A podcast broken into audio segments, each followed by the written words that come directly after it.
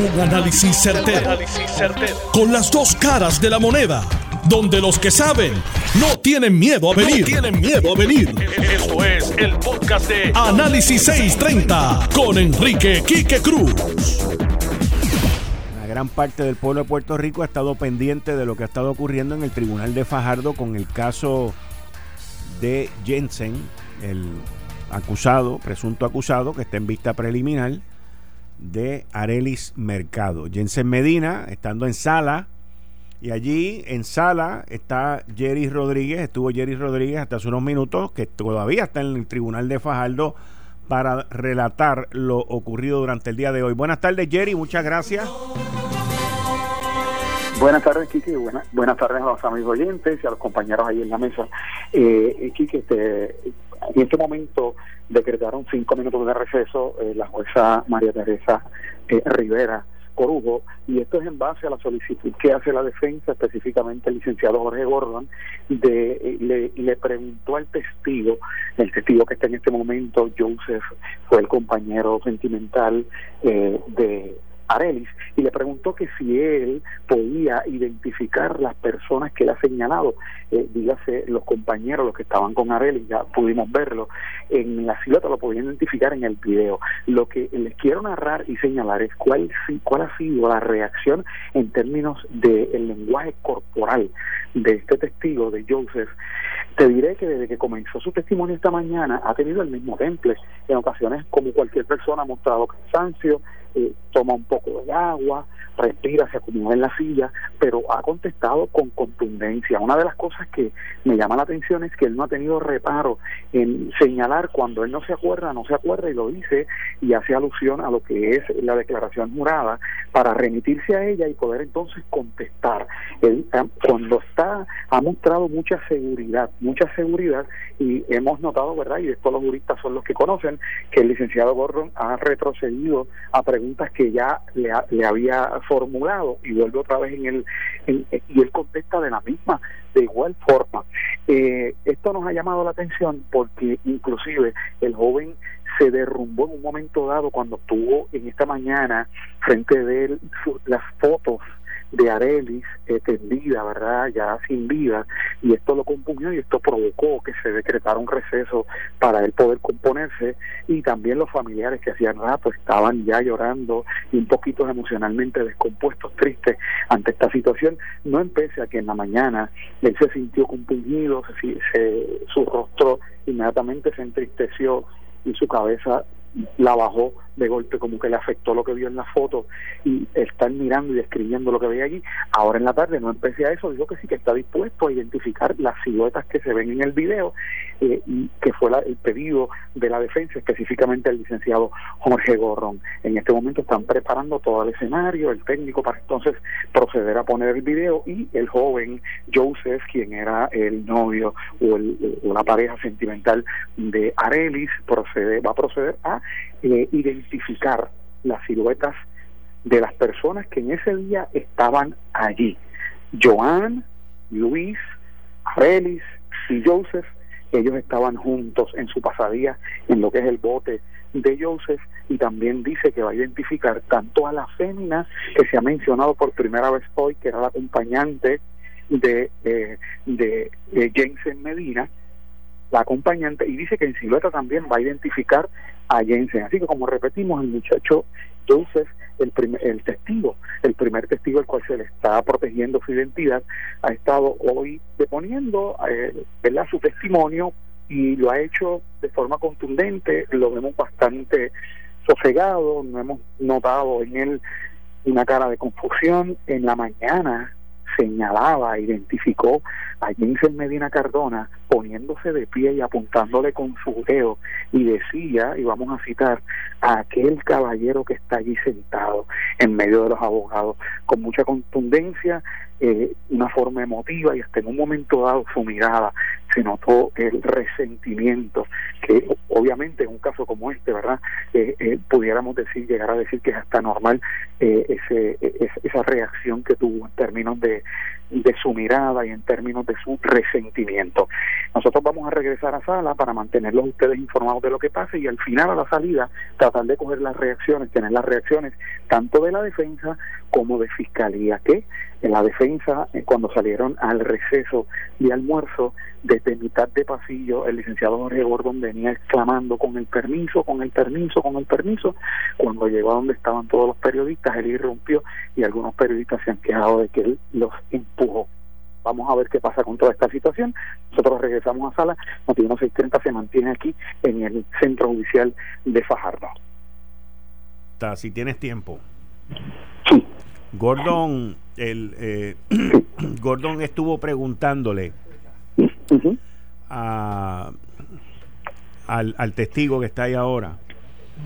Eh, le estuvo preguntando como seis o siete veces sobre el muelle de cemento y de madera, que si lo vio en el muelle de cemento o en el muelle de madera. Sí, sí. Eh, y, el, y el testigo se mantuvo en todo momento firme con su contestación. Sí. Eh, y ahora entonces van hacia el video para que él identifique en el video quiénes son las personas, porque el video es un poquito difícil de identificar este eh, las siluetas del video.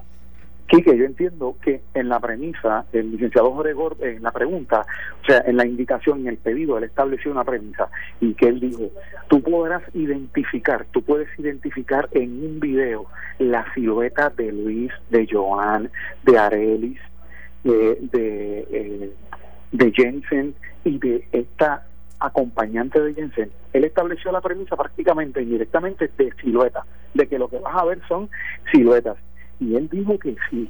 Y tal vez las preguntas en términos de que, en qué parte estaban, si en la parte de madera o de cemento, número uno, ayer se dijo aquí de parte de los técnicos que se encontró un casquillo en el área de la madera, número dos, que en la forma en que cayó el cuerpo de Arelis, una parte para el área de cemento y una parte para el área de madera, entendiendo que la parte que cayó para el área de cemento era contraria a lo que se supone que ella cayera, pero esta mañana Joseph dijo en sala que cuando ella recibió el impacto de bala, ella cayó como si fuera el movimiento de cuando noquean a alguien, sus piernas, sus piernas perdieron fuerza y ella se deslizó hacia el lado, quedando entonces en un ángulo contrario al que debía caer si una persona cae al piso en, en una caída rasa completa, en un movimiento completo de péndulo, pues él dijo que no, que ella se tambaleó, hizo como que le repararon los pies, se, se deslizó y por eso quedó hacia el otro lado. O sea que esta mañana eh, de parte del testigo de Joseph, eso quedó establecido el por qué el cuerpo estaba una parte en el cemento y otra parte en la, en la de madera del muelle. Joseph Howie García. Ese mismo, Joseph Howie García. Así que vamos a regresar entonces ahí a sala para ver si reanudan los trabajos y que nosotros nos vamos a mantener al pendiente porque entendemos que se va a extender. Esa es otra cosa que logramos escuchar cuando eh, la juez llamó tanto a defensa como a fiscalía y escuchamos la palabra lunes. Entiendo que están en calendario buscando, separando días en que se le pueda dar continuidad, ya que quedan otros testigos adicionales. Porque tengo entendido que mañana no va a haber vista, ¿verdad?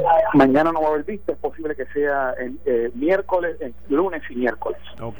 Bueno, pues tan pronto termine eso hoy, que debe ser antes de las 7, pues como es acostumbrado, tú llamas aquí y nosotros te atendemos inmediatamente. Claro que sí, claro que sí, Quique. Muchas, gracias. Ahí ustedes escucharon a Jerry Rodríguez, nuestro corresponsal allá en el Tribunal de Fajardo, está allí en sala eh, informándonos a nosotros desde la escena. Así que tan pronto terminen estos procesos, como él nos dijo, eh, el licenciado de la defensa Gordon, Jorge Gordon, al testigo que está ahora en el banquillo, que ha estado todo el día. Ahora están jugando, para no jugando, pero la estrategia ahora es del cansancio. Y con ese cansancio le va a pedir que identifique las siluetas en el video. Él estuvo allí, él debe haber visto, el testigo me refiero, estuvo allí, Joseph Howie García. Él debe haber visto ese video mil veces. Y para él debe ser de sumo dolor y angustia el estar reviviendo esto múltiples veces durante el día de hoy. En adición a eso, tuve la oportunidad también de ver al, al acusado a Jensen Medina y, fue bien interesante eh, cómo él mantiene su rostro prácticamente sin ningún tipo de, de expresión y pendiente a todo lo que está ocurriendo. Vi un video que estuve con Fernando Fernández de Microexpresiones, que lo estaba analizando. Y Fernando Fernández de Microexpresiones decía, estate pendiente al video cuando mencionan que Jensen es la persona que mató a Areli. Y él decía, estése pendiente porque las únicas expresiones que él puede hacer es con su boca o con sus ojos.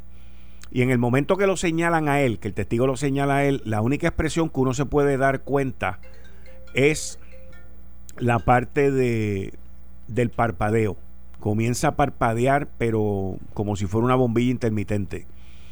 ¿Por qué? Bueno, bien sencillo. A él lo tienen amarrado de manos y de pies y es muy difícil crear algún tipo de expresión. Yo he llegado ya a la conclusión, luego de ver esto por dos días, que la misma defensa, Jorge Gordon y los demás, pues han querido mantenerlo esposado y amarrado para que no haya mucho movimiento corporal y no haya muchas expresiones corporales. Es un proceso largo, es un proceso muy tedioso. La jueza claramente le está dando a la defensa todo lo que le han pedido, todo lo que le han pedido. La prueba continúa encrechendo. La prueba ayer, uno oía los comentarios de que el video es exculpatorio, de que el video no se ve. Nadie iba a acusar a nadie por el video porque ya habían testigos. El video los videos que se mostraron ayer y las fotos eran la parte más débil, lo más probable, de la prueba, pero era la parte más esencial de la prueba, porque ponía a varias personas, a varias siluetas allí, que luego los testigos de hoy están corroborando. Esto es muy triste, lo que estamos viviendo, pero estamos presenciando un asesinato, un asesinato, un asesinato de los 400 y pico que ocurren en Puerto Rico todos los años. Y esto es uno nada más. Y uno ve los familiares de ambos lados angustiados. Al mismo Jensen, desde el primer día que fue a Fajardo a, entregarse, se le veía la cara y se le ve la cara de culpabilidad, de asombro, se le ve la cara de que a rayo, eso lo hice yo, y el estar viendo el video y todo este interrogatorio y todo este proceso continuamente, continuamente, continuamente, pues yo me imagino que en la mente de él debe estar diciendo cómo rayos yo me pude haber metido en esto. ¿Cómo rayos yo me pude haber metido en esto? Las expresiones que han salido de la persona que lo estaba acompañando a él son expresiones que podríamos interpretar como que lo agitaron en vez de ya llevárselo, de contenerlo y evitar que se metiera en un problema, las expresiones que yo he escuchado han sido, pues, viste que se querían burlar de ti o viste que se querían quedar con el celular. Estamos hablando, señoras y señores, de un celular, de un celular, que fue lo que ocasionó todo esto. Muy triste, pero a la misma vez muy grande el deterioro en nuestra sociedad. Yo estoy seguro que si Jensen pudiese darle el reloj del tiempo para atrás, no haría lo que hizo en aquel momento. Sus abogados están haciendo su trabajo de crear la duda razonable en busca de, de que Jensen sea acusado por un delito menor al que fue acusado y que tenga una pena de cárcel menor. Pero al esto ser televisado, al esto ser este, expuesto de la manera que ha sido expuesto, pues va a ser bien difícil conseguir un jurado, por ejemplo, que pueda ver esto de una manera objetiva, que es lo que se supone que sean los procesos judiciales. Pero también vuelvo y repito, la jueza que está manejando el caso con mucha, mucha, mucho temple, mucho, pero mucho temple, y, y con un gran dominio de su sala. Eso ayuda. Y eso es esencial ahora mismo en este proceso. Ayer, que lo vamos a discutir ahora a las 5 y 30 con el economista Antonio Rosado y con Atirano Cordero Vadillo, Ayer yo le di a ustedes una exclusiva con Jeffrey Farrow sobre la ley 154 y lo que debemos de hacer. Eso lo vamos a discutir hoy de nuevo con Atilano y con, y con el economista. Pero, pero, hoy entonces sale otro más. Y es que ahora no hay chavo para completar abriendo camino. No, si yo le digo a ustedes que esto es la casa de papel, señores, esto se está cayendo en canto. Y usted se va a dar cuenta próximamente cuando empiecen a salir todos estos chichones, porque son muchos los que van a salir. Y todo el mal manejo, mal manejo de los fondos estatales, de los fondos federales, porque los, el FBI está retando a medio mundo y Raimundo. Y entonces, yo estaba mirando el vocero también y yo veo al que estaba a cargo de OGP bajo Alejandro García Padilla, Luis F. Cruz Batista. Yo, ahora la gente se olvida de la gente. Este era uno de los que hizo barbaridades en la administración de Alejandro y ahora nos está diciendo cómo tener un gobierno transparente. No te rías, economista, no te rías, economista, no te rías. ¿Ok? Entonces uno dice, ¿pero qué es esto? ¿Qué es esto? O sea, hello. Esto es ñañito pacto. Lo único que me puedo imaginar. O sea, ¿qué es esto? Esto es un revolú. Esto, esto está mal. Pero ahora todo el mundo se está lavando la cara como que ellos son los cheches de la película y los que pueden venir aquí a impartir transparencia. Yo me acuerdo, yo le, yo le daba duro en este programa a Cruz Batista, él lo sabe.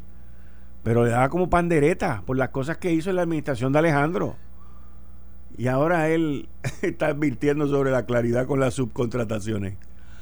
Ah, los que, los que le aguantaban los reintegros, ¿te acuerdas? Los que le aguantaban los reintegros a ustedes. Ahora de momento, ellos son los, los fixers. Ah, los arregla todo. Impresionante. Esto es bien impresionante. Bueno, como es impresionante el desmadre que hay, gobernadora, en el Departamento de Transportación y Obras Públicas. Y Carmelo Río destapa otra subasta más en el Departamento de Corrección. Y puedo seguir con todas las situaciones que van a seguir saliendo de la administración pasada y que le tocan resolverlo a la gobernadora constitucional Wanda Vázquez. Los rotos, óigame, óigame, óigame. Alcalde de Guainabo. Alcalde de Guainabo, Ángel Pérez le estoy dando tiempo a que le texten para que le digan que voy a hablar de él. Alcalde de Guainabo, Ángel Pérez. Alcalde de Guainabo, Ángel Pérez. Ya llevo tres. ¿Ya le textearon? Ok, está bien. Sí, alcalde, alcalde, alcalde de Guainabo. Otro vive en Guainabo. Vivo en Guainabo. Yo no nací en Guainabo, by the way. Yo no soy guainabito. Porque yo no nací allí ni viví allí mucho tiempo. El que. Tú. Porque tú eres de Moca. Alcalde de Guainabo, Ángel Pérez. Ay, se me fue el nombre ahora. Este, no, no voy a decir. Alcalde de Guainabo, Ángel Pérez. Ángel, me estás escuchando. Ya te debe haber llamado Edwin Mundo, Betsy, este, todo el mundo te debe haber llamado.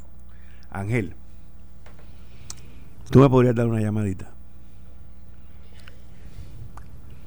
Ángel, tú me podrías dar una llamadita. Esta es buena para ti, by the way, Ángel.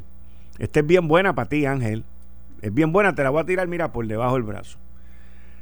Me dijeron que Ángel Pérez estuvo ayer en una reunión donde había muchos alcaldes Lorna, si me quieres llamar, también me puedes llamar. Lorna Soto de Canóvana, Ángel Pérez, me pueden llamar. Ustedes saben el número. Me dijeron que ustedes estuvieron ayer en una reunión donde estaba la gente de Autoridad de Energía Eléctrica y que ustedes le cayeron encima, que ustedes le habían pedido los focos para ponerlo, que no le daban los focos, que las calles seguían oscuras. ¿Quién me va a llamar? Ángel, Lorna, dame una llamadita para que me cuente el Yo tengo el detalle, by the way, pero yo quiero oírlo de ustedes.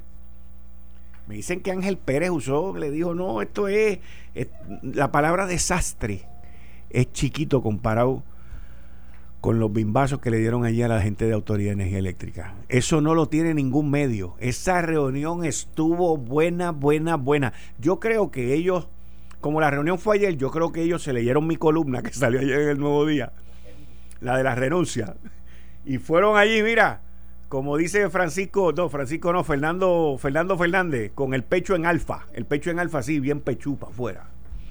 Ángel, Lorna, denme una llamadita para que me lo digan ustedes lo que pasó ayer allí.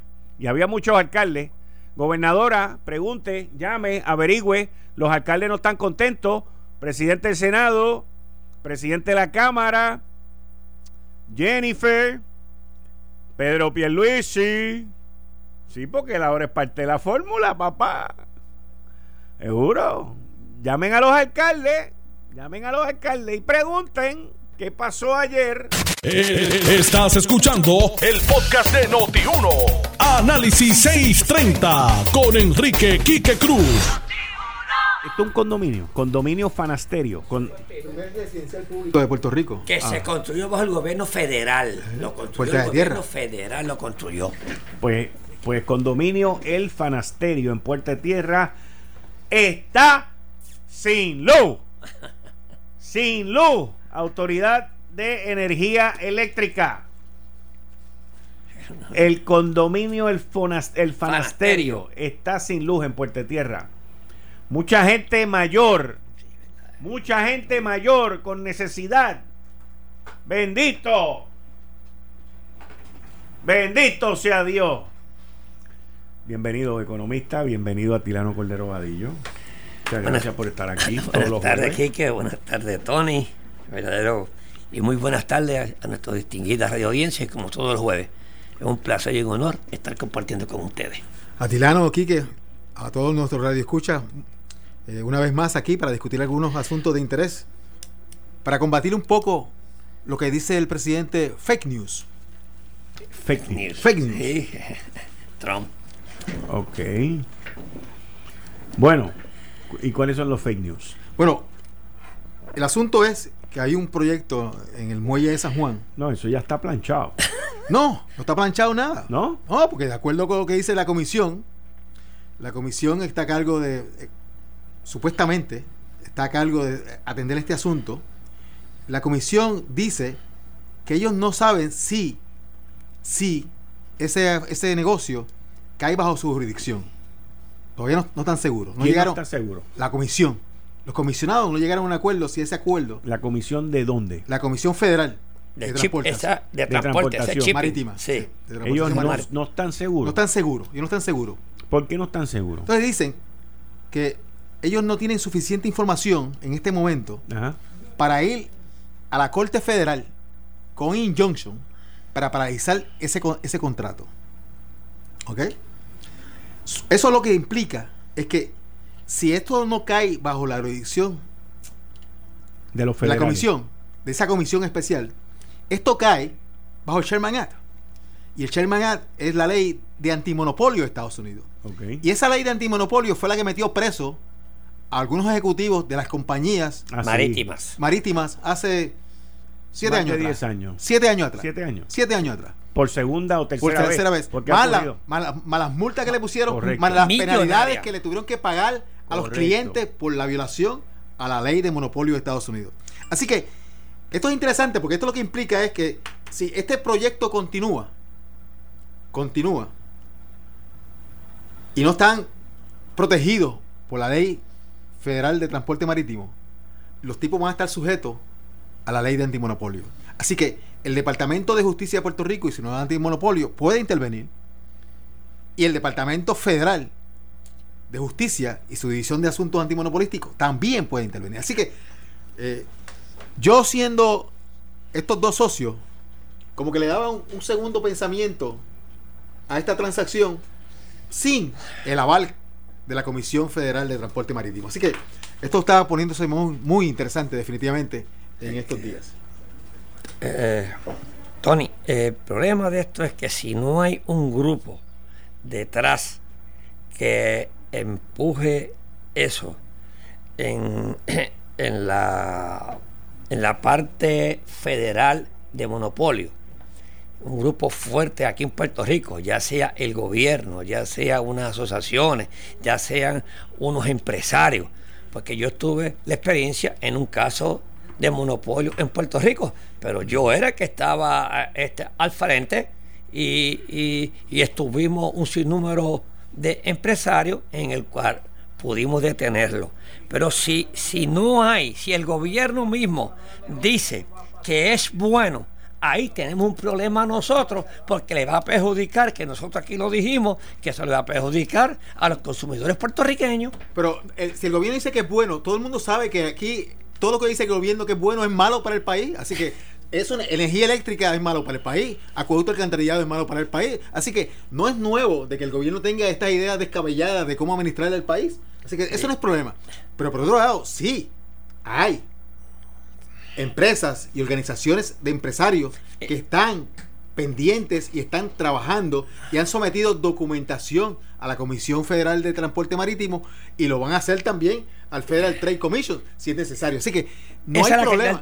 Eso, eso no hay problema. Yo creo que definitivamente una de las cosas que, hemos visto en estos tiempos es que la, la sociedad civil y los empresarios están tomando una, una posición mucho más activa en cuanto a la política pública en Puerto Rico para atender los problemas que tienen los negocios en Puerto Rico. Porque al final del camino, el que produce riqueza en Puerto Rico son los negocios.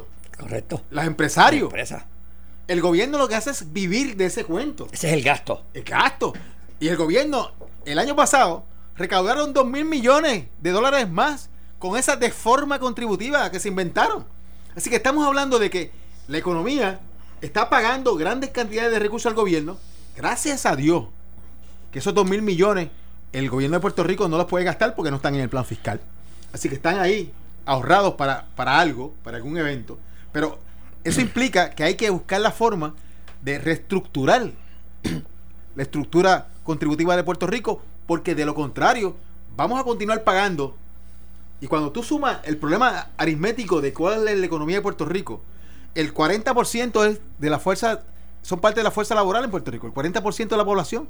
La que produce. Y la mitad de eso son los que pagan contribuciones. Correcto. Así que ese 20% tiene que echarse a, la carga al gobierno de Puerto Rico para poder esto subsistir. Así que definitivamente esto es una oportunidad para el gobierno para que entienda que no puede estar permitiendo nuevos monopolios, particularmente en una economía como la nuestra.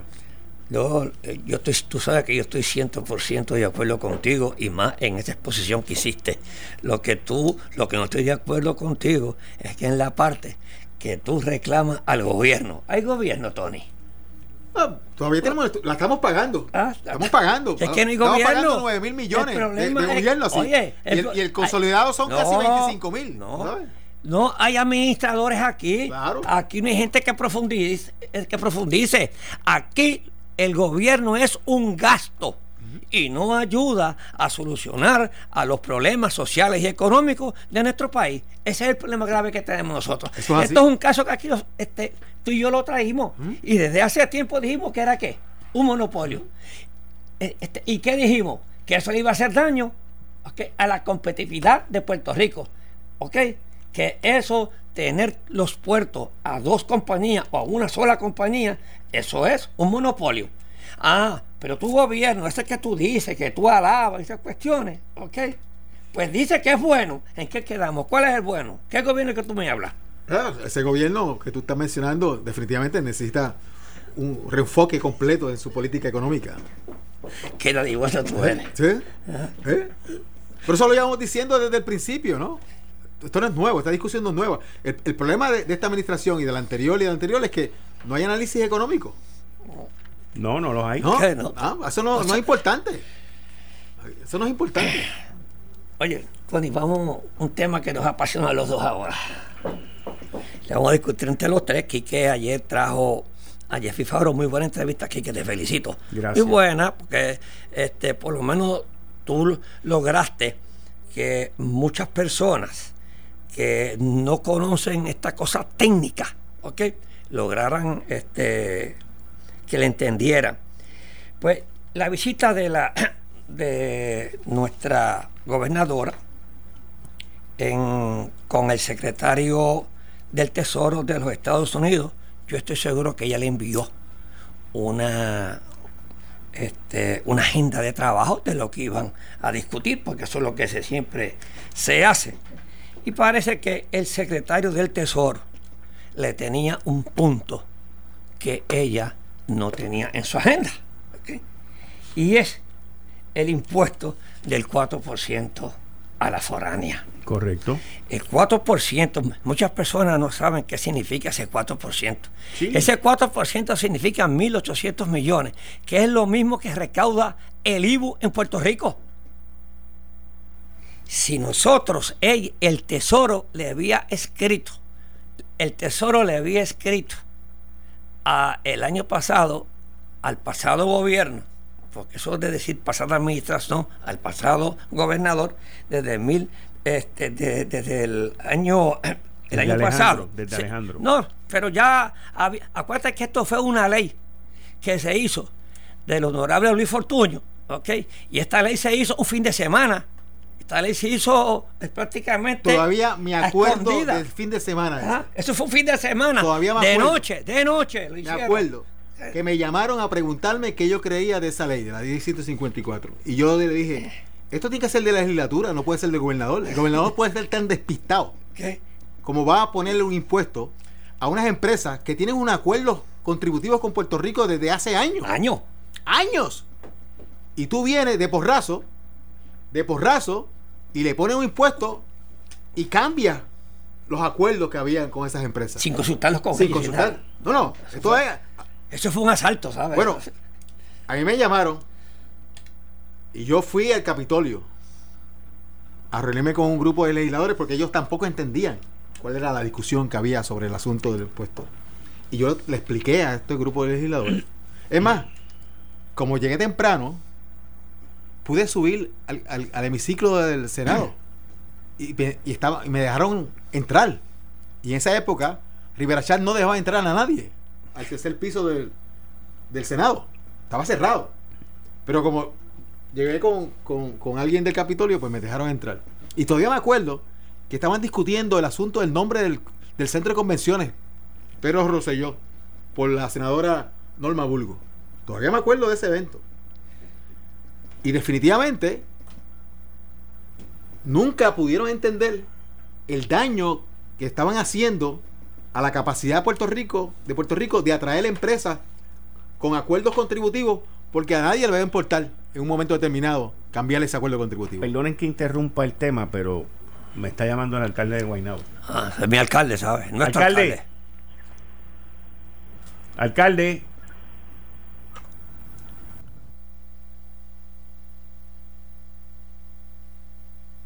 Lamentablemente no escuché bien. Ven acá, Jimmy. Bueno, que, que llame de nuevo entonces el presidente del Centro Unido. Ok, ahora, en el interín, Jimmy, consígueme. Mira, ahí está llamando el del Centro Unido. Dile al del Centro Unido que lo vamos a atender ya mismo. Está llamando el del Centro Unido de Detallista. Sobre el tema que estamos hablando. Eso es, eso es una voz pensante. Eso es una voz de peso. El del Centro Unido. Bueno, eh, claro, porque perjudica. Perjudica al comercio. Ok, voy con él ahora. Llámame, llámame a, llámame a este para, porque quiero, el alcalde está corriendo por un lado y para otro. El del Centro Unido que me está escuchando, que no se me vaya. Que estoy con él. Voy a estar con él ahora. Así que el- e- esta situación de los muelles estos que lo están Es- tratando de fusionarse Yendo hacia atrás, sí. y están eliminando competencia y el gobierno está esto lo han hecho fíjate esto es bien interesante porque esto ha ocurrido en un momento ok déjame hablar con el alcalde el del Centro Unido voy con él ahora para continuar con el tema Mm. alcalde buenas tardes ¿cómo estamos? Saludos, saludos para ustedes y saludos a los radioescuchas en esta hora. Muchas gracias, alcalde de Guaynabo, Ángel Pérez.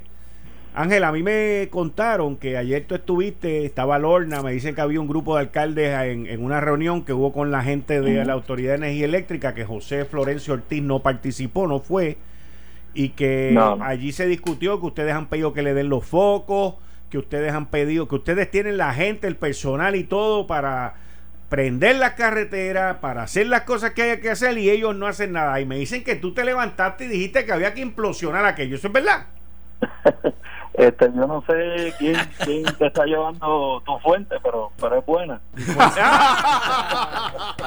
Eso fue los votantes, eso fue los votantes. Mis fuentes son buenas, tú lo reconoces y todo el mundo lo reconoce. Mis fuentes son buenas. Eso es así. ayer se llevó a cabo una reunión en manejo de emergencia y habían diferentes eh, directores ejecutivos y secretarios, ¿verdad? Y personas que representaban diferentes agencias. Porque lo que estábamos eh, planteando era eh, ante la situación de, de, emergencia o ante una próxima situación de emergencia, cómo se iba a estar trabajando, eh, cómo se iban a estar atendiendo unas cosas y, y presentando el plan de, emergencia del Estado. O sea, una, yo entiendo que fue una reunión muy buena, fue con la secretaria de la Gobernación eh, y con, con el director de manejo de emergencia y, y otros, pues, repito, y otras personas. y obviamente, pues cuando me tocó el turno, este yo elogié y hablé bien de aquellos que, que han ayudado, ¿verdad? Y como te doy un ejemplo, lo contrario es la, autoridad de acueducto y alcantarillado, eh, que nos ha respondido excelentemente bien. Eh, han habido sus situaciones, pero, pero han dado cara y han estado ahí eh, con nosotros. lo contrario, en estos momentos, tengo que decir, de la Autoridad de Energía Eléctrica, que que lamentablemente y sí hice, hice la expresión que implosionaría porque nosotros firmamos unos acuerdos. Yo contraté ya yo hice una subasta yo contraté compañías para para eh, poder instalar las luminarias. Comenzamos o sea eh, comenzamos con ese proceso pero después del 30 de junio se paralizó por alguna razón no sé cuál o sea se paralizó y nosotros hemos sometido toda la eh, ¿verdad? La documentación que ellos requieren, los estudios, eh, ¿verdad? Este, los assessments que se requieren, pero hasta esta fecha no nos han vuelto a entregar ningún material y así yo lo dije ayer, yo le dije, nosotros lo que estamos es ayudando, o sea, eso es una responsabilidad de la autoridad y nosotros lo que estamos es ayudándolo, ¿por qué? Porque hay una necesidad de seguridad y hay una necesidad que está pasando el pueblo, así que yo espero, ayer se comunicaron conmigo, tengo que decirte, ¿verdad? Eh, después de, la reunión y me, me solicitaron que sometiera nuevamente eh, la documentación así que hoy lo, lo hicimos y espero que próximamente pues yo pueda tener respuesta verdad y pueda tener eh, los materiales y podamos seguir instalando las luminarias en, el municipio de Guaynabo. ¿Y cuánto tiempo tú, o sea, tú me dices desde julio 30 de este año que tú llevas esperando por ello? Sí, de, el, el primer convenio se venció el 30 de junio ya ahí nosotros le habíamos entregado entre junio y julio sobre 700 postes que están apagados. Eh, ahora, eso no son los únicos que están apagados en, en o sea, hay más de mil, mil quinientos. Pero ya nosotros le sometimos evidencia, ya nosotros hemos arreglado municipios, no estoy hablando de la Autoridad de Energía Eléctrica, la compañía que contrató el municipio, ya nosotros hemos arreglado sobre 700 y le sometimos cerca de 700 adicionales con toda la evidencia que requieren para que ellos no tengan los materiales. Y todavía ah, pasó todo el mes de agosto y pasó lo que llevamos de septiembre y no nos han entregado este, ni un solo material. Pues alcalde, usted sabe que yo estoy aquí a sus órdenes. Usted llame que nosotros repartimos leña. Así que muchas muchas gracias. Muchas gracias. Así que yo espero que ahora, obviamente, ayer volví te repito, se comunicaron con nosotros, le sometimos la documentación. Yo espero que es poder recibir los materiales y, ponerla a trabajar la compañía que nosotros hemos contratado. Yo lo voy a llamar a usted el martes. Muy bien. Y chequeamos a ver si los niños allí se están portando bien. Muchas gracias, alcalde. pues, muchas gracias, muchas gracias. Y a Tirano también. Gracias, gracias, alcalde. Un abrazo. Igual. Ahí ustedes escucharon al alcalde de Guaynabo, Ángel Pérez, y conmigo en línea telefónica ahora está el presidente del Centro Unido de Tallista. Buenas tardes, ¿con quién hablo? Buenas Buenas tardes, Quique, el doctor Argüelles Morán. presidente del Centro Unido. Me alegro mucho que estén tocando el tema este de la fusión de Todd con el señor Luis Ayala Colón, porque definitivamente, como ustedes han señalado, esto es un monopolio que va a ser que va a afectar seriamente a Puerto Rico. Eh, como tú sabrás, aquí se importa el 85% de lo que consumimos desde Estados Unidos y solamente hay cuatro compañías que están trayendo la carga doméstica aquí a Puerto Rico, que son todos precisamente un 40%, eh, Crowley, que está por su lado en el área de Isla Grande, con el otro 40%, Trailer Bridge un 17% y National Shipping eh, of America con un 3%. Estas dos últimas están eh, trabajando en el área que pretende dominar todo con la fusión esta con el señor Luis Ayala Colón. ¿Y quién es el señor Luis Ayala Colón? El que opera el puerto de Ponce, el segundo puerto quizás principal de Puerto Rico. Y aparte de eso, es el que tiene a su cargo el manejo de toda la carga internacional, así como la llamada carga suelta, que incluye pues los materiales de construcción y además de eso los automóviles, etcétera. Pero lo más indignante de todo esto y que nosotros no podemos entender es que el director de la autoridad de los puertos no muestre ningún tipo de preocupación con esta fusión que evidentemente eh, va a tomar el control en una eh, compañía que es uno de los competidores principales. Este, no estamos hablando del caso, por ejemplo, del aeropuerto de Aerostar, donde una compañía que lo que hace es administrar el aeropuerto viene a administrar el mismo y lo que está buscando es que vengan más líneas aéreas y que venga eh, más vuelos. Estas personas es un competidor directo que posiblemente va a tratar de acaparar el mercado y lo que va a hacer es cerrarle las puertas a otra, a la posibilidad de que otras compañías en el futuro se eh, tengan el deseo de servir a Puerto Rico. O sea que no estamos hablando de la misma cosa. Entonces la excusa que nos da eh, el señor Maceira es que esta gente van a invertir una, una cantidad de dinero por lo que van a mejorar la infraestructura y demás. Y nosotros no tenemos problemas si el gobierno nos viene para poner el puerto al día que se haga una APP como se hizo en el aeropuerto. Pero imagínese usted que en vez de ser Aerostar, fuera American Airlines la que administrara el aeropuerto y le dijera entonces a las otras compañías, bueno, tú vas a pagar tanto del ADC, tú vas a estar localizado en tal sitio, tú vas a pagar tanto por el counter, tú vas a pagar lo otro. Y eso es lo que pasaría en, en este escenario que se está presentando. Y lo grande de todo esto es que, como se mencionó hace un momento, es correcto, la Comisión Marítimo Federal no encontró eh, jurisdicción, no encontró una base jurídica por la cual ellos pudieran ir al tribunal a presentar un injunction y, a, detener esta fusión que ellos mismos dicen en un comunicado que va a limitar la cantidad de compañías que pudieran servir a Puerto Rico y a la misma vez va a aumentar los precios. Dicho sea de paso, esta compañía todo ya fue convicta eh, en el foro federal fueron presos, güey, fueron presos. Fueron presos, sí, señor. Eh, por estar fijando precios. Así que si hacían eso cuando no tenían el control absoluto, imagínense lo que podrían hacer cuando esto. De hecho, uno de los comisionados, el comisionado Mafei de la eh, Comisión Marítimo Federal, se opuso a esa fusión, votó en contra de la, de la, del acuerdo y también se expresó con seria preocupación sobre este asunto. Así que a mí me sorprende sobremanera que tengamos un director de puerto que no esté protegiendo lo que son los, los, los, puertos principales de Puerto Rico. Argüelle, eh, Atilano le habla. Usted sabe que aquí si no ejercemos presión todos unidos no se va a hacer nada. Este, y yo, yo lo oigo a usted y yo lo felicito, ¿sabe? Este, eh, usted se ha comunicado con Cámara de Comercio, Midas, Industriales, para... Mira, eh, sí, eh, para, ¿Y qué ha pasado? Porque esto perjudica a todo el mundo. ¿O es que hay pues, conflictos de intereses entre los asociados? Presidente, deme, pues deme un segundito. ¿Tiene tiempo? Sí, cómo no. Ok, para dedicarle más tiempo. Vengo ya, vengo ya mismito.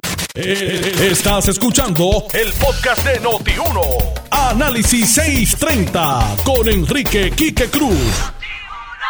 Tirano Cordero Vadillo, el economista Antonio Rosado, tenemos al señor y presidente del el Centro Unido de Detallistas, el señor Argüelles, en línea telefónica y le damos las gracias por toda su paciencia. Se nos une ahora la licenciada Zoraida Buxo.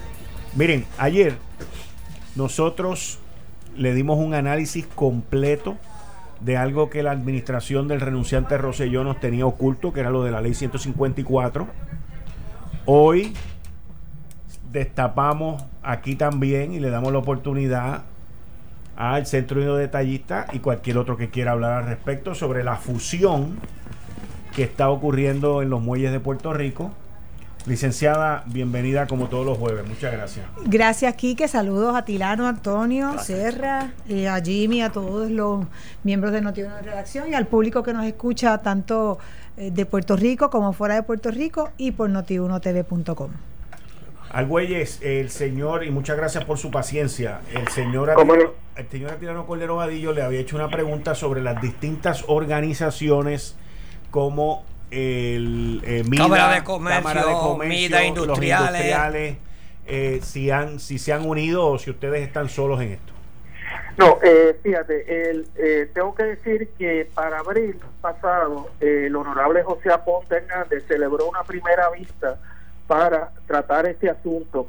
De hecho, eh, allí tampoco se personó el director de la autoridad de, los puertos, el señor Maceira. En su defecto envió a un licenciado de puerto que tímidamente pues no, no vio objeción, no ofreció objeción a esta función. De ahí salió una resolución de la Cámara que fue enviada a la Comisión Marítimo Federal expresando la, la, oposición a esta fusión. Y en la misma, pues estuvimos participando MIDA y el Centro Unido de Detallistas. Nuevamente, ahora, en vista de que pues el, eh, la Comisión Marítimo Federal pues no encontró jurisdicción, celebramos una segunda vista este jueves pasado, el jueves 5 de septiembre, y allí nuevamente el director de puertos pues tampoco se presentó aduciendo que él se había dado cuenta de la convocatoria el mismo día de, de la vista y que él salía de viaje y no se presentó ni envió a ninguna persona que lo representara. Por eso tenemos una tercera vista en donde se le está pidiendo, se le está requiriendo una serie de información a este señor y se le está pidiendo que asista para poder nosotros pues aclarar eh, las dudas que todos tenemos. En las demás organizaciones, pues mira, eh, yo no, a mí no me gusta hablar, ¿verdad?, de otros grupos, ellos tendrán sus razones. Sabemos que obviamente eh, estas compañías marítimas son socias de algunas de estas organizaciones, sabemos que algunas de estas organizaciones agrupan a quizás importadores mayoristas de cadenas de tiendas, etcétera, que tienen un trato preferencial y obviamente pues no se quieren quemar con esto. Pero le pregunto, si puede me contesta, yo como quiera voy a hacer mis averiguaciones también. En, usualmente cuando estas cosas ocurren, hay unos cabilderos que yo en este programa le llamo los maleteritos y las maleteritas, que durante la pasada administración tenían mucho peso y lograban que estas cosas funcionaran y corrieran, pero chulísimamente bien para sus clientes. Eh, ¿Tiene usted conocimiento de eso? Caramba, para serte sincero, no puedo afirmar tal, tal, a, eh, eh, tal cosa porque realmente no tengo la información. Está bien, pues yo me encargo y le digo. pero no, pero evidentemente no me extrañaría. O sea, la, la realidad es que en la manera que esto se ha hecho, en cuartos oscuros, por así decir, como decimos acá, pues realmente levanta suspicacia y levanta suspicacia el hecho que, como ustedes están señalando, pues otras organizaciones no se hayan unido a esto. Por las razones pues que conocemos y no, ¿verdad? no debo de yo pues ponerme a hablar señor presidente, yo le tengo una pregunta. Es la, licenciada Zoraida Buxo. Sí, la única. Encantado, licenciada. Gracias, muchas gracias. Y gracias por, por este, estar con, nosotros en el programa. Yo le pregunto, eh, como la gobernadora Wanda Vázquez ha hecho expresiones sobre la importancia de la transparencia en los procesos de contratación gubernamental, eh, y usted hace referencia a, a, esta frase de haberse hecho en cuartos oscuros. ¿Ustedes han levantado esto directamente a la gobernadora como organización, sea solo ustedes el Centro Unido como en unión a otras organizaciones? Porque definitivamente es un tema bien importante porque nosotros pues vivimos en una isla. Pues por supuesto que sí, tanto MIDA como nosotros, como el honorable José Aponte, como la senadora Roxana eh, López, en diferentes medios, de hecho yo he estado en programas con ambos, tanto con la senadora eh, Roxana López como con el eh, honorable José Aponte, en diferentes medios y hemos denunciado esto y le hemos pedido a la gobernadora que intervenga, porque realmente no hay que esperar a que la Comisión Marítima Federal encuentre jurisdicción. El puerto es del pueblo de Puerto Rico y usted hace negocio con quien usted quiera. O sea, usted no, tiene la obligación de avalar este tipo de cosas si usted entiende que ha sido pues una cosa que se ha firmado y no va a ser eh, eh, buena para Puerto Rico. De la misma manera que usted pudo haber contratado en otras APP o no contrata. O sea, la propiedad de Puerto Rico, no es de esta gente. Y pero yo le pregunto, eh, para, para beneficios de los que nos están escuchando, este, este proceso que condujo a esta a esta contratación, que no tengo claro si ya se consumó, no se ha consumado o está pendiente. ¿Este proceso fue uno abierto y competitivo o no lo fue? Pues tengo que decir que para, para, ¿verdad? Para lo que nosotros sabemos, pues definitivamente no. Nosotros nos enteramos cuando sale en la página de la Comisión Marítima Federal, alguien vio que había un request para este acuerdo, el número 201-292, lo pueden buscar en la página de la Comisión Marítima Federal y, y entonces por otros medios que nos enteramos, el señor eh, José Aponte y el, y el presidente de MIDA se comunicó con nosotros, nos explicó esto y de inmediato pues obviamente ofrecimos nuestro respaldo porque entendemos que esto va a ser nefasto para la economía de Puerto Rico. Economista. El, el, dos cosas. Primero, que, que el hecho de que la comisión no haya aceptado el, contrato entre estas dos compañías, o asumido, una, asumido una, postura, una, jurisdicción. sobre eso, eh, es bueno porque lo que queda es el Federal Trade Commission. Así que esto, esto es una violación al, acta Sherman de monopolio.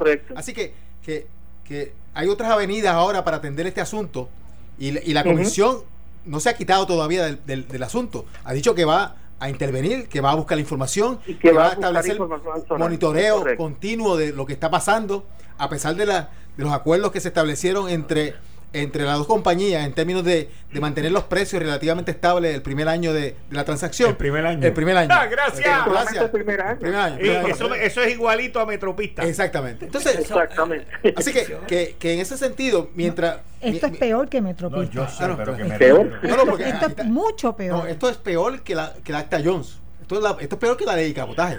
bueno, ahora, ahora, ahora ahora que tú mencionas el acta Jones, todos eh, dejando verdad, porque muchos eh, consideran que los que nos oponemos a esta acta, pues somos antiamericanos o no queremos.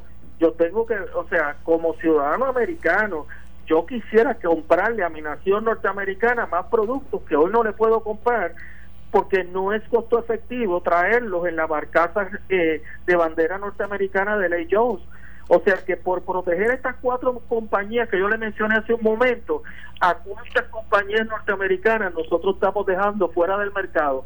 Y le pongo de ejemplo, la gasolina.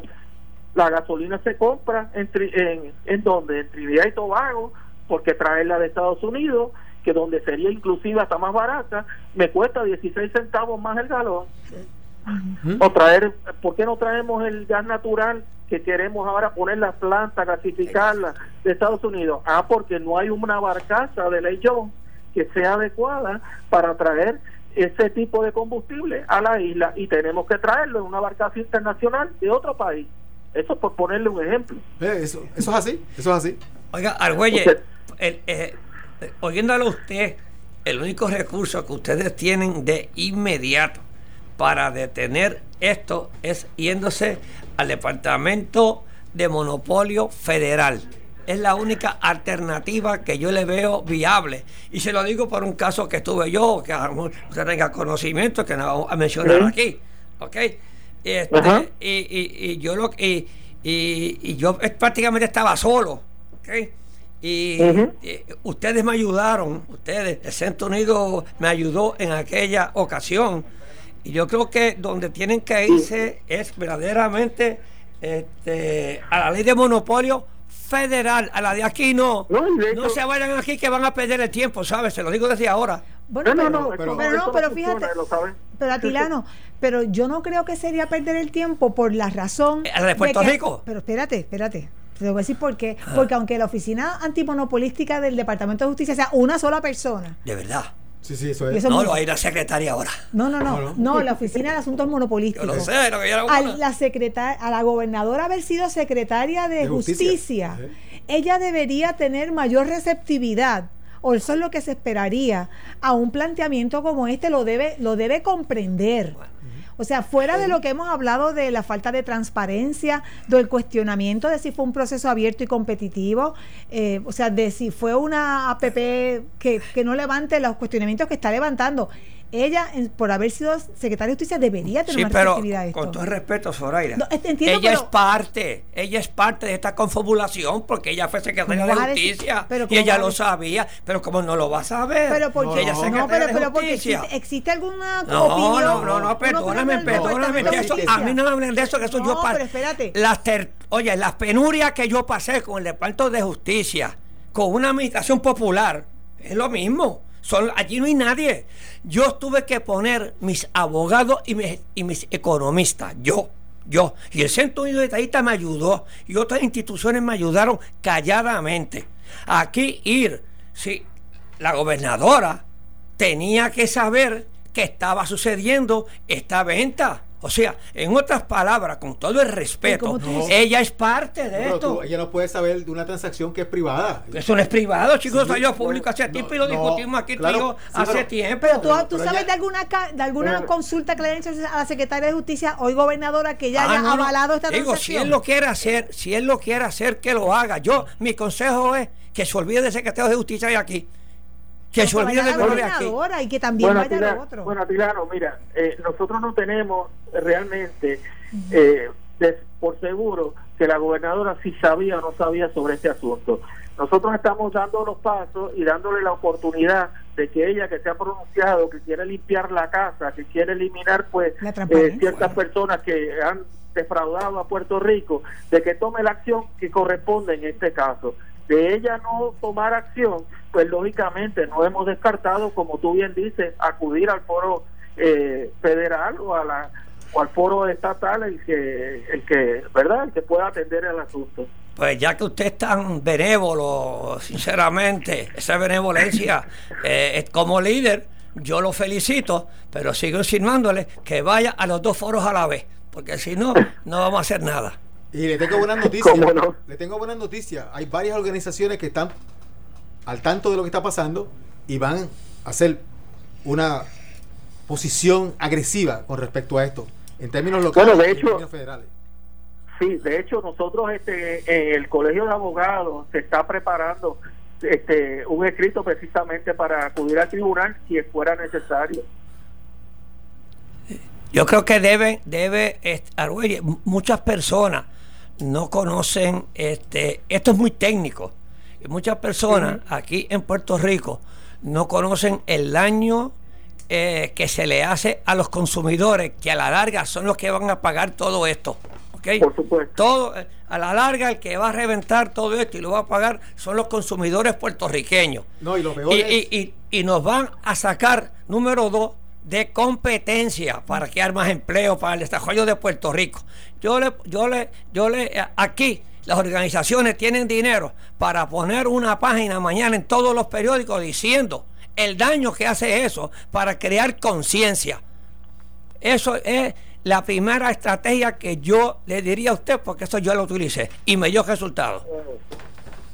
Muy bien. Bueno, Argüelle, muchas gracias por su tiempo, muchas gracias por voluntariamente usted llamarnos a nosotros participar aquí. Y sobre todo por su paciencia con las llamadas que me entró ahorita y tuve que disculparme con No, caramba, aquí que siempre estamos a la orden y de hecho, como bien señaló eh, don Aquileano, para eso está el Centro Unido, para defender al comerciante de aquí, al pequeño y mediano comerciante. Y le voy a decir algo al güello, eh, que es uno de mis temas favoritos, pero eh, a ustedes les va a pegar bien duro cuando suba la luz. Sí, a todo el mundo. Ah, no, sí, de hecho, también estamos, también le escribí una carta a la gobernadora sobre ese asunto. Pero Eso lo podemos tocar. Bien duro.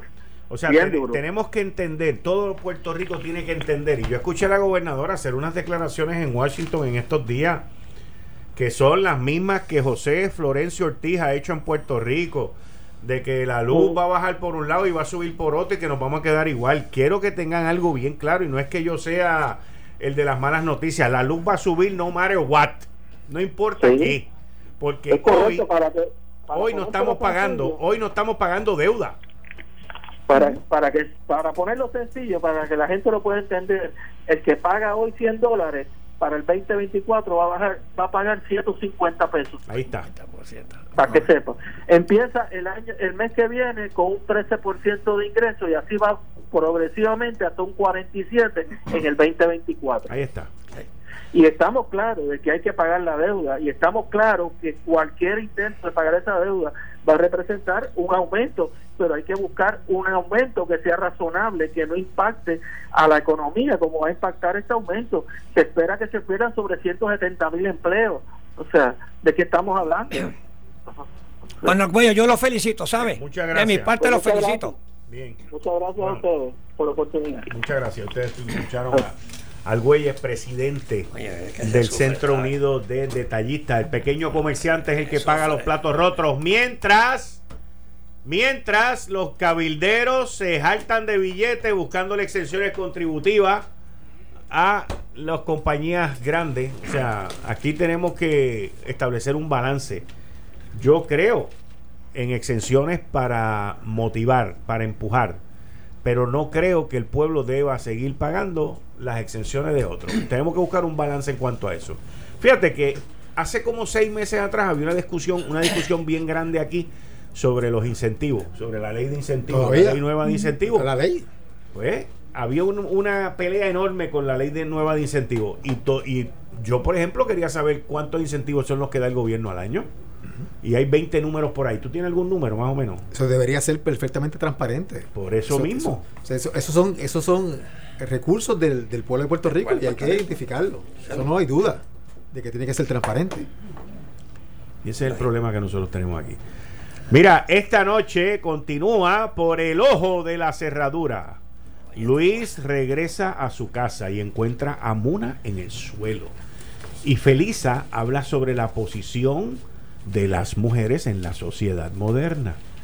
Hoy a las 7 de la noche por Noti 1630, Cordelia González, Jorge Luis Ramos y Albanidia Díaz por el ojo de la cerradura, una mirada íntima, un amor que cambió la historia de un pueblo. Yo soy Enrique Quique Cruz, tú estás escuchando Análisis 630. Antes de irme a la pausa, quiero darle las gracias al senador eh, Miguel Romero. Quiero darle las gracias al senador Miguel Romero porque hubo una situación en Ocean Park en que había un poste que se estaba cayendo y llamamos a Miguel y Miguel nos ayudó a que la Autoridad de Energía Eléctrica eh, hiciera lo que tenía que hacer. Obviamente, si hubiese llamado yo, se hubiese caído el poste. Por eso fue que le pedimos, por eso fue que le pedimos a Miguel que llamara. Tú mandó tres postes. y dicen que fui yo. Pero Miguel, muchas gracias, muchas gracias. Y los de Fausterio, ¿eh? ¿Cómo es? Fanasterio, Fanasterio. Fanasterio sigue sin luz, ¿verdad? Es un edificio histórico, ¿sabes? el que, llamó de Fanasterio, vuelve y llame para que me dé la dirección específica, por favor.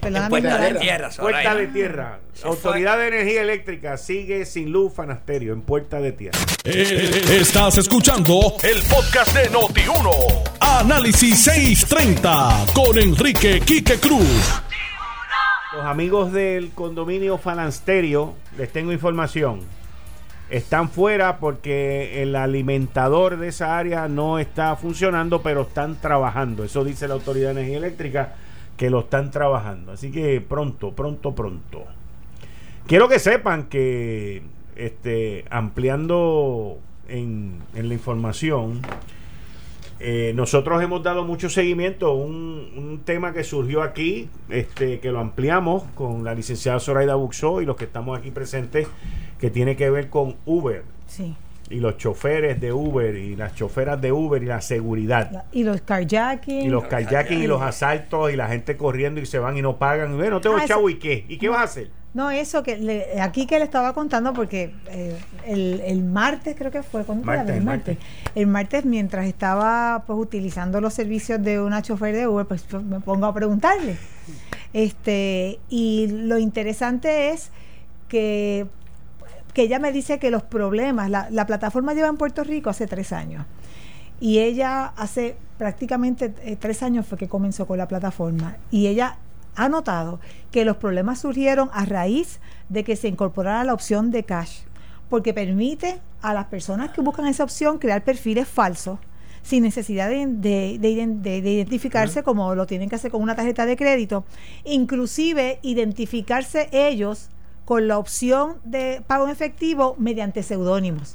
Ella me decía, mira, me dice, mira, usted no sabe, yo he ido a buscar a Osito, a Barbie, porque ponen ese tipo de... o sea, ustedes no saben, inclusive, ella no sabe a dónde es que se dirige hasta tanto no me recoge. Ah. o sea, no sabe cuál es el... Antes tú, tenías la tarifa Pero es que, es que aquí al sitio. No, la, no, la chofer. por eso. La, chofer no sabe, sino cuando me recoge, ahí es que le sale a dónde es que ella se dirige. Pero es que no se supone que sea así, porque tú pones desde el principio para dónde que tú, vas. Tú. Uber sabe, pero la chofer no. Ah, ok. La chofer no. Entonces, en, en un momento. Uber, you're wrong, man. Entonces, hay otra cosa que, el problema de la opción de, cash también ha sido que como por ejemplo ella me dijo y yo se lo comenté aquí que me dice mire y usted no se imagina a mí me pasó una vez que yo recogí a dos muchachos. Y los y los malandrines cuando llegaron se fueron abrieron la puerta y no le pagaron. Me dice sin embargo que cuando pasa esa situación ellos reportan y Uber le paga. Mm. O sea que ellos no tienen una, pérdida. Pero, pero no, no, o sea, no le pasa una vez, le pasan dos veces, porque dos veces, como por ejemplo le pasó en otra ocasión, donde ella me decía, yo no podía imaginarme. Llegó esta, esta mujer con tres niños. Entonces la llevó a este lugar que tenía que entrar por un área como medio pasillo, medio callejón. Y ella pues se fue por el callejón y es como si nada, se va, mire señora, nada. Nada, o sea, la, la, o sea, no es que, que, los kayakers, los, los, los ladrones sean creativos, es que los usuarios también o sea no, paga o sea una, falta de o sea ausencia de ética falta de respeto y ella y ella ella entiende que eso todos esos problemas surgieron una vez se incorporó la, la, modalidad de pago en efectivo. Por eso, aquí en Puerto Rico no hace falta esa modalidad. Aquí todo el mundo tiene una cuenta bancaria. Aquí todo el mundo que recibe seguro social tiene que tener una cuenta bancaria, que son los más difíciles de que tengan cuenta bancaria porque son más viejos, están más maltratados. Pero el resto de la gente tiene acceso a, a, banco y hay que moverlo hacia eso. ¿sabes? maltratado. Maltratado, sí, los viejos. no está pero fácil ser viejo. Pero esto lo decimos porque salió una nota donde Uber anunció que implementará la semana que viene. Sí, la semana que viene, porque como ellos no tienen prisa. Ellos no tienen ninguna prisa. Pero fíjate, no, no dicen que van a atender el problema que crea la, la, o, sea, o, la, modalidad, de eliminar la modalidad de, de, efectivo. que van a poner de esto unas cuestiones de seguridad en la, en la, plataforma, en beneficio de los socios conductores quienes han sido víctimas de varios kayaking. Qué mal, qué mal Uber. o sea, que qué flojo, qué, qué poco valoran la vida. Qué mal. O sea, la verdad es que aquí hasta que no saquen esa modalidad, aunque tú a no dijiste que eso les representa el 20% del business. no, no, eso dije ella, eso lo dicen ellos, Uber, que pongan tarjeta, eso es porque han puesto en Latinoamérica que eh, ponen como si Puerto Rico pero en Florida no, en Florida, no la hay. en ninguno de los estados en ninguno de, los estados tiene eh, eso por eso, llamaron choferes de, de, todos lados en los Estados Unidos y decían eso aquí no es así eh, que en, los estados no no no, aquí llamaron aquí llamó un chofer de Filadelfia Aquí ya, puertorriqueños todos. Aquí llamaron varios choferes de Florida. Todos, son, que allí, todos son con tarjeta. Eso es aquí. ¿Tú sabes, quién, es, ¿tú sabes quién es el, tipo? yo he cogido Uber en, en, en Tucson me voy a jugar golf, me voy en Uber, porque el, el hijo mío sale temprano, la mujer también, yo no voy a salir tan temprano. Así que cojo un Uber para el campo de golf y cojo otro Uber para, para el regreso para la casa. Ya. No, y entonces la... la y sabe la- el campo la- de golf. Si no sabe dónde es el campo de golf, no me puede llevar. Y, y ya habíamos dicho que, o sea, para mí como usuaria, que yo no estoy pensando ni en hacer carjacking ni irme sin pagar, pues a mí me gusta yo saber quién es el que viene a buscarme en la, en la, o sea, y especialmente cuando yo lo usaba para mandar a, porque no podía ir a buscar a mi hija a la escuela, yo saber quién era, yo lo llamaba al chofer o a la chofera, mire, van a buscar a mi hija en tal sitio, después yo llamaba a mi hija, le decía, mira, ¿quién te va a buscar, Eh, pero ellos no saben, o sea que, que, porque nosotros queremos que siga la identificación de quién es el chofer, pero lo pe- pero no es suficiente que te identifiquen a, a- ni, ni a Barbie ni a Osito. No, no, tiene que ser fulano de tal. tiene que haber una Social, tiene que haber y- una manera de qué esa- calle- identificación. Sí, como cogieron al muchacho de, de Fajardo. A- ayer asaltaron uno en Junco. ¿De qué? Un Uber. ¿Ayer? en Junco, sí. Sí. bueno, que, que para que, Ale, lo- dime. que para que tú veas Es que como, como Atilano no coge Uber, porque Atilano tiene su propio chofer que está esperando ahí. Sile- silencio. Este, silencio. Yo no puedo decir quién tiene el chofer. Mira, lo que es buena administración, ah, la oficina del Contralor. Ajá. Mira, aquí queremos economizar economista. Tú que eres experta en esto, usted, su señoría. La oficina del Contralor reveló este jueves que cuentas sin cobrar por 2.7 millones en la administración de terrenos. Eso existe. terrenos. Todavía existe. Todavía ¿Eso, existe, eso está de dentro de terreno. agricultura o no? Sí, No, aparte. Aparte, Ah. aparte, aparte. ¿Ok? El, el informe revela. Está te- la administración de terreno y, Y la autoridad de y tierra. la por autoridad de tierra. Toda esta burocracia está ahí todavía ¿Y por qué tenemos la administración de terreno y la autoridad de tierra? Pues la burocracia que. No, entonces- pero yo entiendo la autoridad de tierras, que, o sea, la cuestión está de, de identificar y mover los terrenos agrícolas, pero ¿por qué tienes una administración de terrenos Sí, porque el gobierno afuera? tiene tantos terrenos Esa es la burocracia que todavía no, este, no la han eliminado. Mira, el informe revela que al 31 de diciembre de 2018 la administración tenía 158 cuentas vencidas pendientes de cobro por la cantidad de 2.7 millones. Buenos. Pero, bueno, eso es, mira, una, una cosita como esa. Pero mira, el director de la oficina de presupuesto indicó que en la entidad no se preparaban los informes de cuentas por cobrar y se encontró que no se había realizado las gestiones de cobro legales en el 25% de las cuentas. O sea, que allí nadie cobra. papá, que- Pero si Seguro porque todo el mundo cobra. Todo el mundo cobra los cobra, 15 y los Cobra, todo 30. el mundo cobra, ese es el modelo. Pero, ese es- pero yo se los digo todos los días, ese es el modelo. Todo el mundo cobra, ¿a quién le importa? Mira, mira, ¿Para qué yo- quiere que trabajar? ¿Para qué esto- vas a trabajar? Este es digno de una buena administración. ¿Por qué me voy a molestar? Es Ima- Imagínate. Sí, los 15 y los 30 me llega igual. y las vacaciones. Pero mírate esto, tienen, tienen una oficina de servicios legales, ¿verdad? El hecho de la oficina de servicios legales no realizara gestiones de cobro, ni la oficina legales de ellos. Realiza gestiones de cobro, causa la acumulación de envejecimiento y que las cuentas resultan incobrables, las ponen allí y no las cobran. Y mueren. Y mueren allí, y mueren allí. Pero ¿Eh, pe- qué? hay otro lado de la moneda en cuanto a eso, Tilano, que es aún peor. Corrupción. Que- no, pero que a los suplidores Eh. dejen que las cuentas se Eh. les conviertan tan remotas y tan viejas y todavía tengan Sí. deudas del 2004, Está del bien. 2005 para después decirle, vamos a darte un off. bien, pues claro. o sea, pero esa es la buena administración del gobierno. ¿Eh? La ¿Cómo tú vas a poder mover eso? ¿Ah? ¿Cómo tú vas a poder mover a, a un, a una agencia de gobierno que no te paga y que deja que se envejezcan las cuentas? Pues eso, pues, es el gobierno, esos son ah, esos suplidores.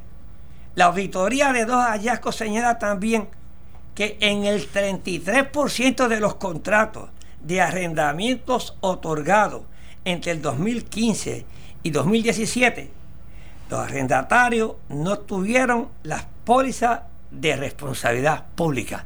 ¿Quién auditó eso? Pues estaban allí, tenían que enviar sus pólizas, no las pagaron, no hace nada, Pero- se cae uno, pero- los demanda, ese es el gobierno. Pero lo interesante de esto es que vi esa auditoría, Ah. la publican y eso se convierte Eh, eh, en récord histórico. claro, no pasa no nada. pasa nada. No pasa nada. oficina del O sea, ¿A quién meten preso ahí porque no hizo el trabajo? A nadie. Pero una carta esta, mírate esto, mírate esto.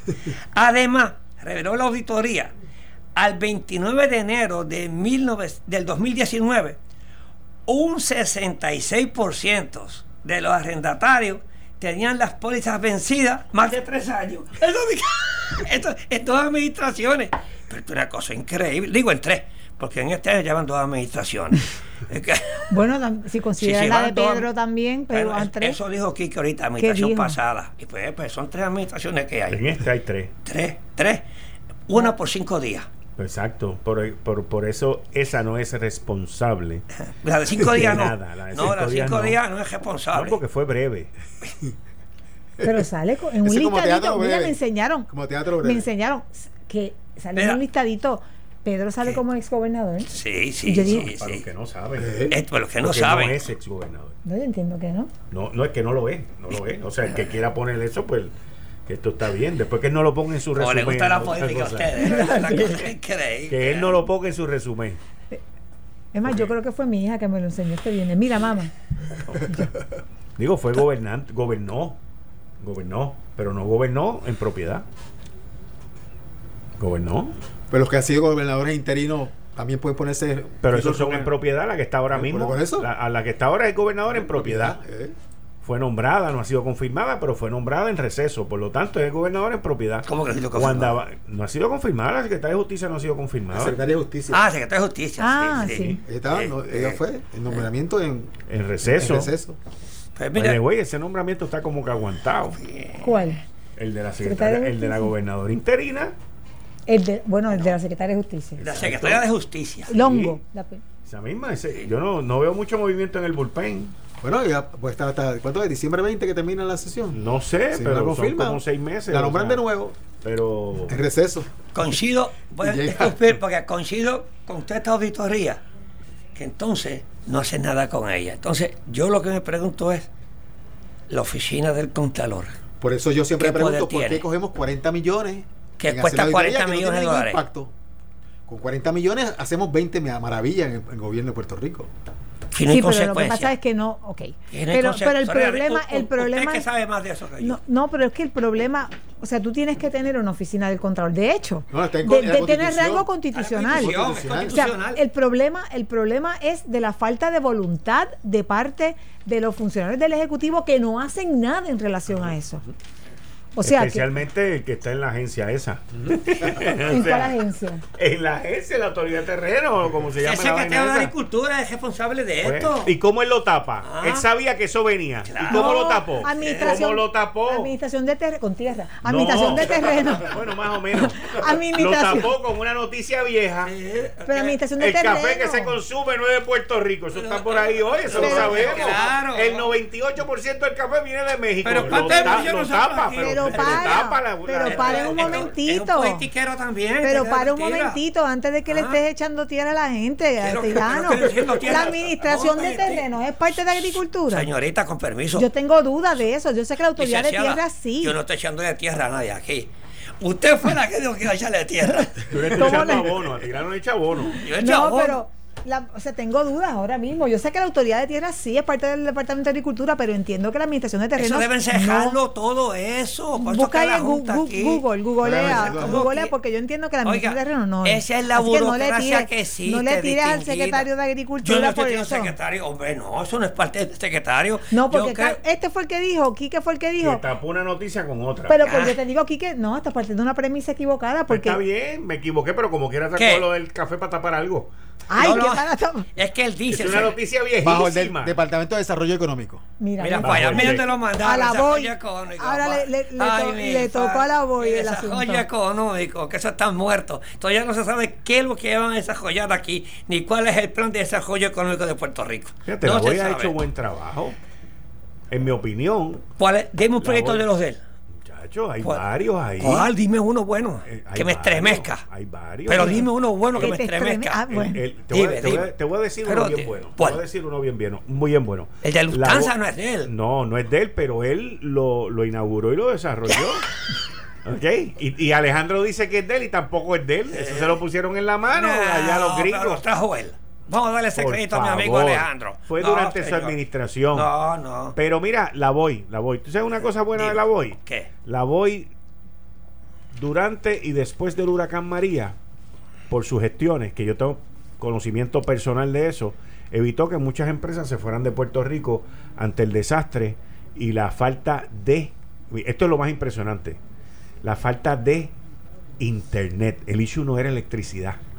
El issue era la red Comunicación. de comunicaciones.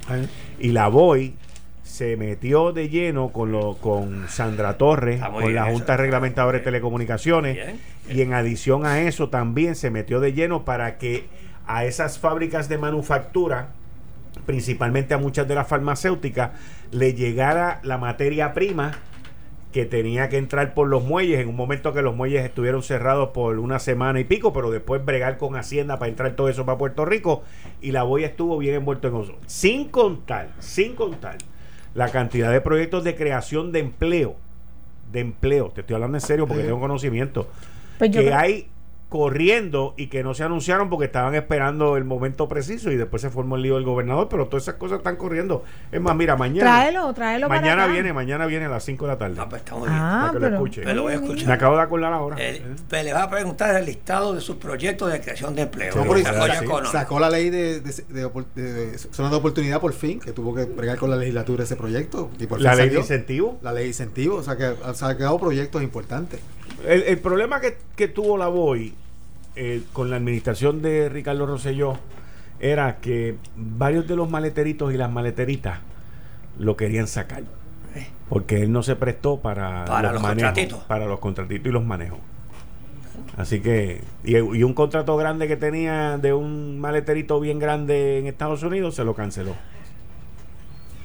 Mira, hablando de proyectos nuevos, ya, ya- ya que como escuché lo que dijiste del, del café, que eso siempre ha sido así, Siempre. que Puerto Rico siempre ha, México. no demanda, no, o a la Nosotros República tomamos Dominicana. café mexicano. No, pero es para mezclarlo también. Sí. Y también en otros momentos ha sido de la Pero, ¿sabes, República. Yo sé de café. Mi hermano de tiene una finca de café en, en Honduras, pero Eh, no su le compran hermano- a él. Su hermano No le compran a él. una No le ¿Cómo que se compran a él. No, no no, no, él ya tiene su clientela. Pero de todas, de todas maneras, lo que te quería decir es que hoy Es bueno el se café. entregaron el de mi hermano. Sí, ¿Tú es lo has bueno. probado? Sí, siempre que viene, viene con una maleta llena de bolsas de café y le reparte a todo el Hay mundo. que ir para Honduras para allá. Ah, tiene un hotelito, pues, por eso hablamos fuera Ah, del pues, allá. Sí, y, está en booking.com, esa cosa. También. En serio, sí, pero es chiquitito. Este, está ¿Caben, bien. caben- caben los del jueves? Sí, hay cuatro habitaciones. Ah, pero lo mismo, pero el jueves. Mira, pero les quería decir que me enteré que eh, hoy repartieron licencias, hoy entregaron las licencias para el cultivo del cáñamo, Ah, del hemp. Ah, eso es muy importante. Eso es fundamental. del- en, en- en Puerto Aquí Rico para el cultivo, o sea, como una como una actividad agrícola comercial. Tres veces al año producen esa cosa aquí en Puerto Rico. Pues yo digo, yo no sé, yo no sé por qué tenemos. Ah, sí. Sí, por el clima que tenemos es bueno. Tres veces Sí, porque tiene un clima bueno. ¿Cómo va a ser? Trópico, sí. ¿Y cómo es eso? ¿Cómo es? Eh, Eso no tiene THC, eso no sirve para los productos de cannabis medicinal, eso, Eso es para hacer soga y cosas de esas. Y tela. Sí, tela. No te rías, en serio. Sí. La soga, la soga casi todas son hechas de eso. De O sea que no es para la nota. No, no, no es para la nota. La No, nota tú no, y otra cosa, ti- tiene más, tiene una calidad más resistente que el mismo algodón. Y en un momento de la historia del en el siglo pasado, la industria del algodón le creó este obstáculos a nivel, a nivel nacional, a Sí. nivel de los Estados Unidos, Para que lo prohibieran. para que lo prohibieran. Eso es- Sí. Sí, Competencia Entonces lo que Sí. hacían como parte de la campaña negativa para la industria del hemp era que lo vinculaban con el cannabis como si fuese un psico, ¿cómo se llama? Psico, psicotrópico. Sí, ¿eh? eh. Que tenía Efectos secundarios. secundarios, no de esos efectos psicodélicos. Psicodélico. sí, pero no, yo sé un poquito de eso, pero poquito. No tengo nada que ver con, o sea, con, con la industria del, del pero lo, pero lo he seguido. Y hoy entregó el secretario de Agricultura, este, entregó varias licencias. O sea, no sé cuánto fue que, licenciaron pa- cáñamo. para a pegar a cultivar cáñamo, cáñamo ahí. Pero yo no sabía que tenían tanto. Sí. ¿Cómo es que se llama eso? El turnover. Eh. Eso está bueno. Increíble, por eso para Puerto Rico es perfecto. Porque es bien intensivo en la tierra y produce tres veces al año. ¿Y el cultivo es manual o es por máquina? Eso por máquina, eso es. Tiene que estar industrializado. Eh. Es industrializado. Pero brutal, es una industria extraordinaria. Mm, interesante. Eso está nuevo. Sí. Qué bien. Eso se había estado discutiendo aquí tanto. ¿Y por qué tomó tanto tiempo? Porque, Porque la ley federal lo prohibía. la ley fe- federal lo prohibía. ¿Verdad? Sí, aunque lo aunque no hay droga, o sea, Sí. aunque no hay... No hay, no hay agente psicoactivo. exacto, El agente, eso, eso es, el agente psicoactivo no lo tiene. Bueno, pero que era el mito. Era el mito, o sea, el- la, la parte del- industria del algodón de- era bien fuerte. Oye, perdona, el, el- el minuto que nos queda. Tú tienes que estar contento. Por... ¿Viste el tronco de muro de Trump?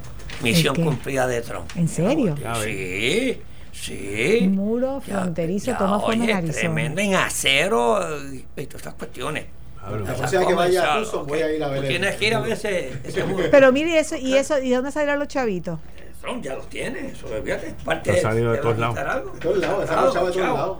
Hay chavo, hay dinero, esa nación tiene dinero y Trump está recogiendo dinero por todos lados. ¿Entiendes? Eso es una cosa increíble. Ay, yo no sé ni qué pensar. ¿Cómo que tú vas a pensar? No sé qué voy a Lo que pensar. O sea, pasa, yo- pero, o sea, oye, yo, yo entiendo, la- las elecciones, o sea, por eso es que él la está avanzando, porque Lo- esa es la promesa de lo que campaña. fue- es su promesa de campaña más fuerte fue esa. el muro. El muro. The ¿te acuerdas wall. que Él, él- él soñaba con ese muro. Sí, donde quiera, en Hay todos que, los hay que- debates. hay el que mandarle el, el el muro, el video de los mexicanitos brincando los muros. Sí. Hay un video brutal. ¿De verdad? Sí. Eh, una sección Fíjate. cerca de Río Colorado. ¿verdad? Con Están haciendo, pértiga. pero En acero. En Saltan acero. con pértiga, práctica. ¿Tú sabes cuánto tiene? cae al lado de allá. Oye, ese mundo tiene 30 pies de alto. Ese. Sí, que está fabricando 30 pies de alto. No, pero si no es menos de Ok. 30 pies, la gente lo brinca. El récord de pértiga creo que son 18 pies. Si es que Eh. ya por lo menos, él ya salió la foto, ya por lo menos ya dice, aquí está el muro. Es parte de la promesa de campaña, que era lo que le faltaba a él, porque aparte de eso, tiene el desempleo abajo y tiene la economía arriba. ¿ok? Eso es. Trump. Eh, que eso es lo que... Pero le Eso lo bajó. heredó. De Obama. Todo lo heredó de Obama. Hicieron una, una encuesta esta semana y en popularidad había bajado. Sí, pero, pero es que no baja. Si Pero- dice una cosa, hoy Pero se ¿quién no había bajado? El Trump Pero bajó de 44 a 38. Ya me bajó bastante, ¿sabes? Oye, muchos puntos. ¿Eh? Y, y mucho tenía que ver, gran parte del bajón tenía que ver por el revolú este con China, porque está afectando a los agricultores, Sí, está afectando a una está- serie de está afectando a industrias. mucha gente.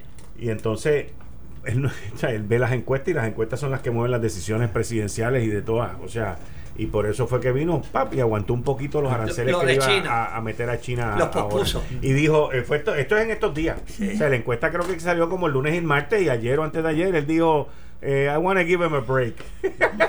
Que pena Voy a dar una oportunidad a los chinos de que piensen, de que piensen, de que piensen qué es lo que vamos a hacer aquí, pero, pero es eso, la encuesta le, le pegó duro.